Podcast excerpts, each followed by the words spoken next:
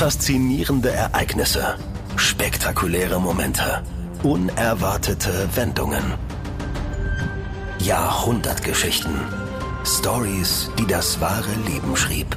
Heute der mysteriös skurrile Untergang von U1206. Jahrhundertgeschichten. Der True Life Podcast mit Armin Groh.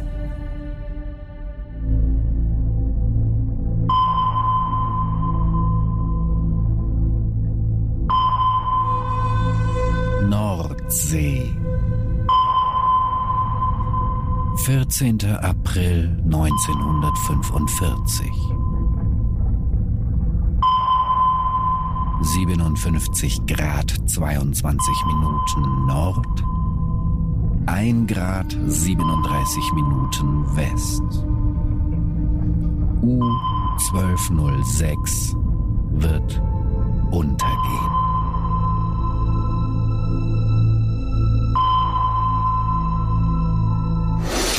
Kurz vor Mitternacht. Hektik bricht aus an Bord des deutschen U-Boots. Ein Dieselmotor war ausgefallen, mehr noch Wassereinbruch auf der Bordtoilette im Bug des U-Boots. Fäkalien und Meerwasser ergießen sich mit hohem Druck ins Boot. Schnell erreicht das Wasser die Batterien der beiden Elektromotoren. Es bildet sich tödliches Chlorgas. Kommandant Karl Adolf Schlitt entscheidet, auftauchen. Oben sein ist nicht gut für ein U-Boot im Zweiten Weltkrieg. Britische Flieger und Patrouillenboote nehmen U-1206 sofort unter Beschuss. Schlitt entscheidet weiter, das U-Boot wird von uns versenkt, nicht von den Tommys. Wie ein Stein, sagen Augenzeugen ist das Boot in der Tiefe versunken.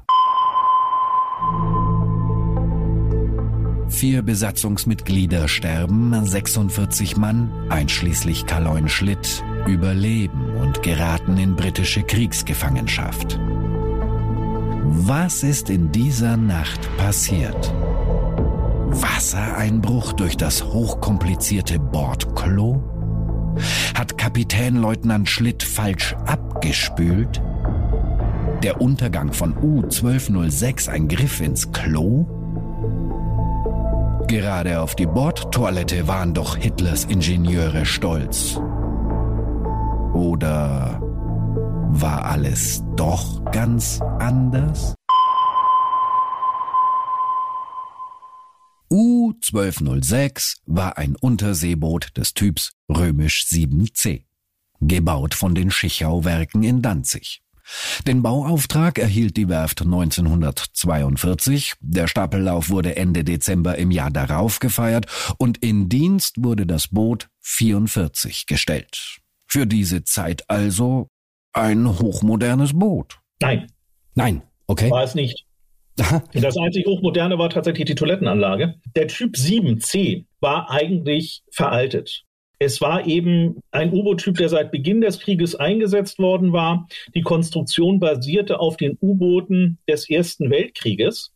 Und wie gesagt, es waren tatsächlich ja keine wirklichen Unterwasserfahrzeuge, sondern es waren Tauchboote. Das heißt, sie konnten nur für einen sehr begrenzten Zeitraum abtauchen und mussten irgendwann wieder an die Oberfläche zurück, weil die Batterien leer waren für den Unterwasserantrieb. Das waren ja Elektromotoren oder eben weil die Atemluft aufgebraucht war.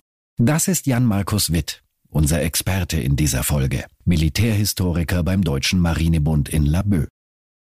Anfangs diente 1206 als Ausbildungsboot. Ab Februar 45 war es Frontboot der 11. U-Flottille.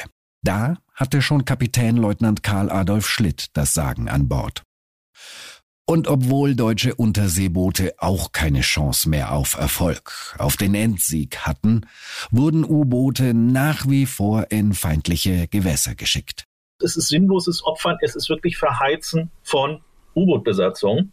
Denn äh, die U-Boote erzielen bei steigenden eigenen Verlusten nur noch Gelegenheitserfolge. Und das hat überhaupt keinen Einfluss mehr auf den Verlauf des Krieges. Die Wochenschauen jedenfalls feierten U-Boot-Fahrer ab. Der Frachter brennt, aber trotz der Treffer will der Kahn nicht sinken. Unser Kommandant entschließt sich zum Auftauchen und zum Überwasserfangschuss. Rohr 3 los. Dort läuft der Aal. Man erkennt ihn deutlich an seiner Blasenbahn. Treffer mit Schiffs. Und wieder sind 4000 Tonnen britischer Frachtraum zu den Fischen geschickt. Der Kampf geht weiter gegen England. U-Boot-Fahrer waren sehr angesehen. U-1206 verlegte Ende März 45 von Kiel aus nach Horten, Norwegen, was die Deutschen besetzt hielten. Die Jagdlust auf britische Schiffe dürfte groß gewesen sein, hatte man doch einen entscheidenden taktischen Vorteil. Die Bordtoilette. Naja, so wie das hier klingt, war es nicht. Aufs Klo gehen. In einem U-Boot. Lästige Angelegenheit. Viel Platz ist nicht und vor allem, was machen mit den Hinterlassenschaften? Jan Markus Witt. Während die Alliierten beispielsweise interne Tanks hatten, wo sie Fäkalien gesammelt haben und dann bei Überwasserfahrt die einfach außenbords gedrückt haben, hatten die Deutschen eine andere Methode. Die haben also gerade die Fäkalien gleich außenbords geleitet. Und das Problem ist natürlich der Wasserdruck außen. Also man muss natürlich diese Fäkalien mit einem höheren Druck rausdrücken, als außerhalb des Bootes herrscht. Und das war eben genau das Problem bei der ganzen Sache. Die herkömmlichen Toiletten in den 7C-Booten konnten nur bis zu einer Tauchtiefe von 25 Metern genutzt werden. Das war lächerlich. Also die Boote operierten deutlich tiefer. Und das bedeutete dann, dass man sich dann eben halt nach alter Seemannsart äh, mit einer sogenannten Pütz behelfen musste. Nicht? Man ist dann einfach auf den Eimer gegangen. Ähm, so ein U-Boot hat 50 Mann Besatzung und ähm, so eine Tauchfahrt konnte auch mal ja, 24, 48 Stunden unter Wasser waren durchaus möglich. Und äh, in der Zeit produziert natürlich eine rund 50-köpfige Besatzung eine Menge Fäkalien, die dann eben halt in diesen äh, Behältern äh, vor sich hin schwimmen und natürlich entsprechende Geruchsbelästigung hervorrufen. Igitt. Hitlers Ingenieure erkannten das Problem und fanden eine Lösung. U1206 war mit einer neuen Hochdrucktoilette ausgestattet. Deutsche Ingenieurskunst at its best. Über viele Leitungen und Ventile gelangten die Hinterlassenschaften in eine Druckschleuse, aus der sie dann, eben auch tief unter Wasser, ins Meer geschossen werden konnten. So kann das U-Boot länger tauchen, unentdeckt bleiben. Das Ding war aber so kompliziert, dass auf jedem Unterseeboot des Typs 7C ein Seemann extra ausgebildet werden musste, um das Klo mit seinem komplizierten System um die Spülung zu bedienen. Aber auf alle Fälle war das natürlich quasi, ähm, quasi so eine Sollbruchstelle, auch in der Konstruktion dieses U-Bootes und dieser Toilettenanlage, dass eben das ganze System so komplex war, äh, dass man eine spezielle Ausbildung dafür brauchte. Exkurs. Wollt ihr mal hören, wie Klogen im U-Boot heutzutage geht? Bitteschön.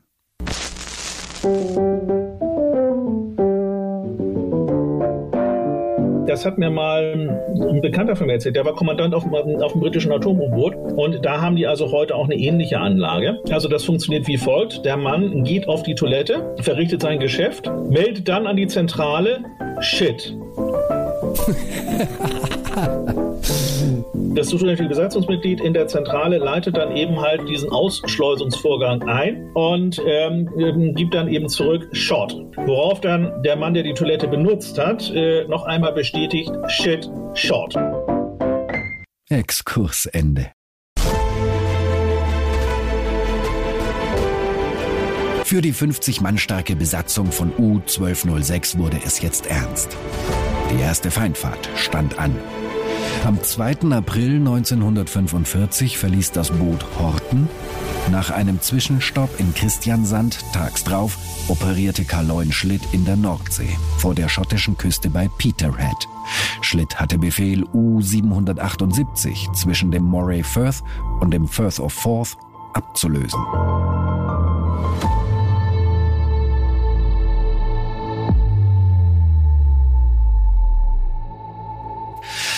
Von Anfang an war der Wurm drin. Nach paar Tagen auf See muckte der Dieselkompressor. Schließlich fiel ein Dieselmotor komplett aus. Karl Schlitt gab nach dem Krieg in einem inoffiziellen Bericht an, U-1206 war im April 1945 in der Nordsee auf britische Konvois angesetzt. An Bord war ein Diesel ausgefallen. Wir konnten deshalb beim nächtlichen Schnorcheln unsere Batterie nicht mehr voll aufladen. Um den Diesel wieder in Ordnung zu bringen, haben wir uns etwa acht bis zehn Meilen von der englischen Küste abgesetzt und auf 70 Meter Tiefe versucht, unbehelligt von britischen Bewachern den Diesel wieder in Ordnung zu bringen. Überhaupt. Karl Adolf Schlitt. Was war das für ein Typ? Geboren wurde Schlitt in Laboe 1918.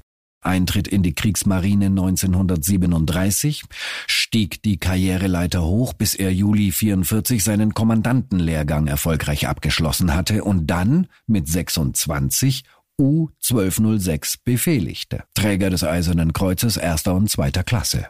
26 Jahre. U-Boot-Kommandant. Ist das nicht ein bisschen jung? Das ist durchaus üblich gewesen. Man muss sich mal vor Augen halten, dass U-Boot-Besatzungen sowieso sehr jung sind. Und ähm, das Durchschnittsalter lag ungefähr so bei 21, 22 Jahren. Nicht? Also das ist, äh, also insofern passt er da schon rein. Und wenn Sie jetzt die Besatzung aus dem Film Das Boot vor Augen haben, sind die eigentlich alle zu alt. Die erste Feindfahrt. Der Diesel war also ausgefallen und es sollte noch schlimmer kommen. Der Countdown des Untergangs läuft.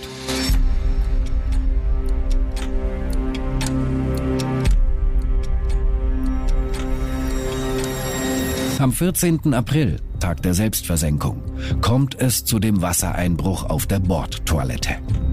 Man muss halt mal aufs Klo, auch wenn der Dieselmotor noch nicht läuft. Karloin Schlitt betätigte selber die Spülung der komplizierten Bordtoilette und eben nicht der ausgebildete Shitman. Und dabei muss gehörig was schiefgelaufen sein. Wasser schoss in den Bug des Bootes, erreichte schnell die Batterien der Elektromotoren und es bildete sich tödliches Chlorgas. Es gab nur eine Möglichkeit für Schlitt. Auftauchen. Schlitt im Protokoll der leitende Ingenieur, der zur Zeit des Wassereinbruchs in der Zentrale war, hat dann unter Einsatz aller Auftriebstendenzen das Boot trotz des starken Wassereinbruchs an die Wasseroberfläche gebracht. Inzwischen waren aber die Batterien voll Seewasser gelaufen. Es entwickelte sich Chlorgas im Boot. Wir waren danach völlig tauchunfähig und fahruntüchtig. Und noch schlimmer. An der Wasseroberfläche wurde U-1206 von den Briten entdeckt und natürlich sofort angegriffen. Im Kugelhagel wurde die Verschlüsselungsmaschine Enigma über Bord geworfen, Geheimdokumente, die sich im Salzwasser auflösen, wurden hinterhergeschmissen und dann Heidewitzka, Herr Kapitän, im Sinne von Selbstversenkung. Der Kommandant ist natürlich vollumfänglich für seine Einheit, für sein Boot oder sein Schiff verantwortlich. Das heißt, er darf solche Entscheidungen treffen. Es ist aber natürlich so, da gibt es eine Untersuchungskommission. Ob er sich eben korrekt und richtig verhalten hat, in einer solchen Situation gilt natürlich letztendlich auch immer die Grundregel, alles zu vernichten, was dem Feind helfen kann. Es ist eben halt nicht nur die schicke Uniform und die weiße Mütze, sondern eben tatsächlich, wenn es hart auf hart kommt, ist er derjenige, der die Entscheidung zu treffen hat. Die Besatzung hat sich mit Schlauchbooten gerettet. Und es ist nicht ganz zu rekonstruieren, aber bei dem britischen Luftangriff soll schon ein Besatzungsmitglied gestorben sein. Drei weitere Seemänner Hans Berghauer, Karl Korn und Emil Küpper starben bei dem Versuch, bei schwerem Seegang an der steinigen, steilen schottischen Küste Land unter die Füße zu kriegen. Viele Männer, einschließlich Karloin Schlitt, wurden von schottischen Fischerbooten gerettet. Insgesamt überlebten 46 Mann. There are no roses on a sailor's grave, no lilies on an ocean wave. The only tribute is the seagull's sweeps and the teardrops that a sweetheart weeps.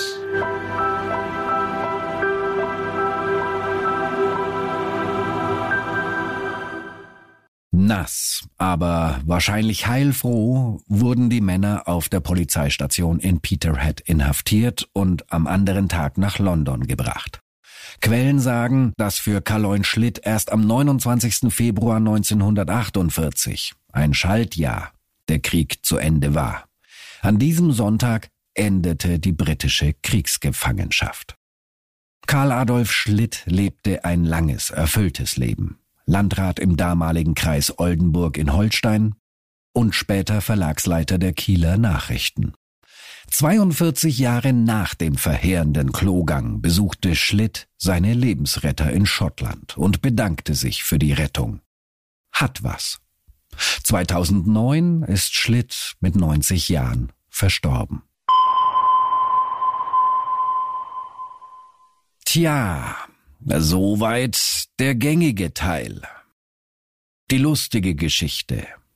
Diese Story vom Falschbedienen der Toilette, was dann zum Untergang von U1206 führte, findet man überall und gewiss, es könnte sich so zugetragen haben. Aber vielleicht ist das ja nur die halbe Wahrheit. Eventuell war alles doch ganz anders. Die Jahrhundertgeschichten suchen die Geschichte hinter der Geschichte.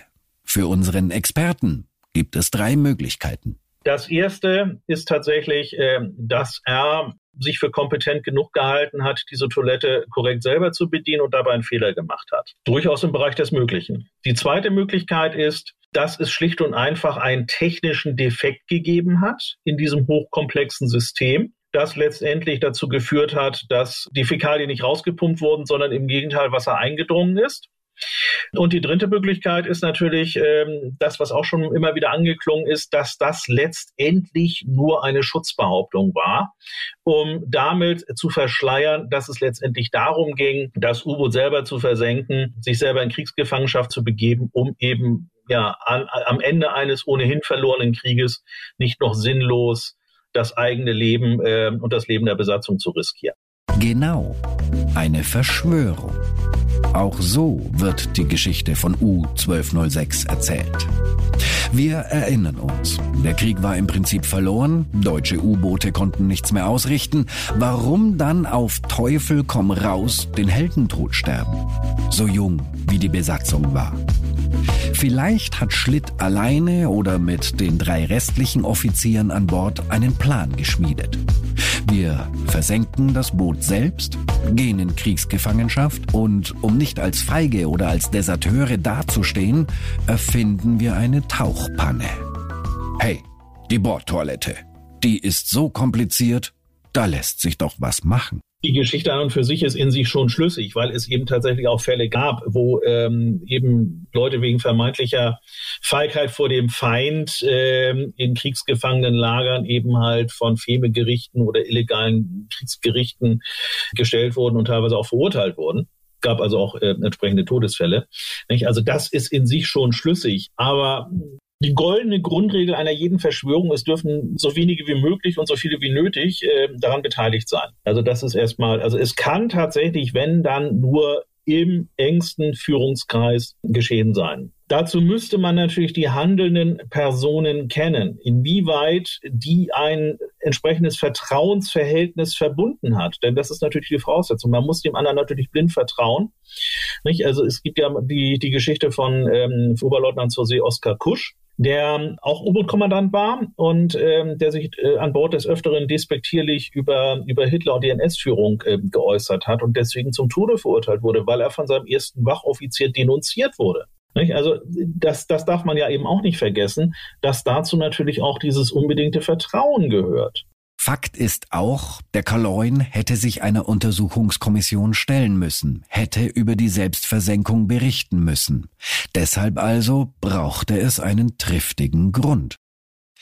Die Theorie der Verschwörung an Bord, Selbstversenkung wegen der aussichtslosen Lage des Krieges, hat laut Militärhistoriker Witt aber ein, zwei Schwachstellen. Zum einen äh, das Seegebiet, in dem sich U-1206 befand. Also wer die schottische Küste kennt, also das ist nicht unbedingt so ähm, die lieblichste Gegend. Da gibt es eben halt Riffe, schroffe Felsen. Ähm, das heißt also, wenn man sich eben tatsächlich für sowas entscheidet, äh, dann würde ich, wenn ich mich jetzt versuche, in die Lage des Kommandanten, also des Kapitän Leutnant Schlitt zu versetzen, natürlich eine Küste wählen, die vielleicht etwas ähm, anlandungsgünstiger ist um es mal so auszudrücken.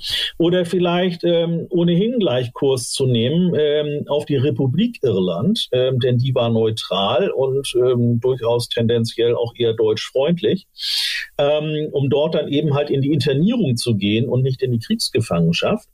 Ähm, das wäre tatsächlich ähm, auch etwas, was man bedenken kann und vor allem auch, ähm, was meiner Meinung nach durchaus für einen Unfall spricht, ähm, ist eben die Tatsache, dass eben ein Flugzeug anwesend war. Das muss da irgendwie schon gekreist sein. Und äh, tatsächlich, bevor man auftaucht, nimmt man normalerweise einen Rundblick. Und ähm, in einer solchen Situation, nicht, wenn ich eben tatsächlich so plane, äh, mein U-Boot aufzugeben und die Besatzung aussteigen zu lassen, damit sie halt in die Sicherheit äh, der britischen Kriegsgefangenschaft gerät, wäre man natürlich wahrscheinlich auch, äh, würde man auch auf Nummer sicher gehen und erstmal gucken, ob da nicht möglicherweise noch irgendwie ein Feind in der Gegend ist, äh, der das Ganze dann nochmal vereiteln kann. Äh, durch, ein, durch Überwasserangriffe, Wasserbomben, Luftangriffe oder ähnliches. Außerdem heißt es, herrschte in dieser Nacht schwerer Seegang. Und kleine Rettungsschlauchboote und hohe Wellen passen nicht wirklich zusammen. Hätte man sich auch einfacher machen können. Also doch eher ein Unfall? Kurzum, es ist anhand der Quellenlage nicht aufzulösen, was in dieser Nacht wirklich passiert ist. Pro und Contra spielen sich in jeder Variante der Geschichte die Bälle zu. Eine Quelle sagt sogar, dass U-1206 mit einem anderen Wrack, was genau da im Seegebiet liegt, unter Wasser zusammengestoßen sein könnte und deshalb ist das Leck entstanden. Hm, die Wahrheit liegt in 86 Metern Tiefe. Man müsste mit einem Nachfahren sprechen. Jahrhundertgeschichten hat den Sohn von Kaloin Schlitt ausfindig gemacht. Leider wollte er in der Öffentlichkeit nicht sprechen, auch weil er gar nie nicht über diese Nacht mit seinem Vater gesprochen hat. Der Sohn weiß schlicht und ergreifend nicht, was und wie es passiert ist. Aber wir haben ja den inoffiziellen Bericht, der nach dem Krieg für das U-Boot-Museum Cuxhaven von Karl Schlitt angefertigt wurde. In dem schreibt der Kapitänleutnant ich selbst befand mich im Dieselraum, als im Vorschiff ein Wassereinbruch erfolgte.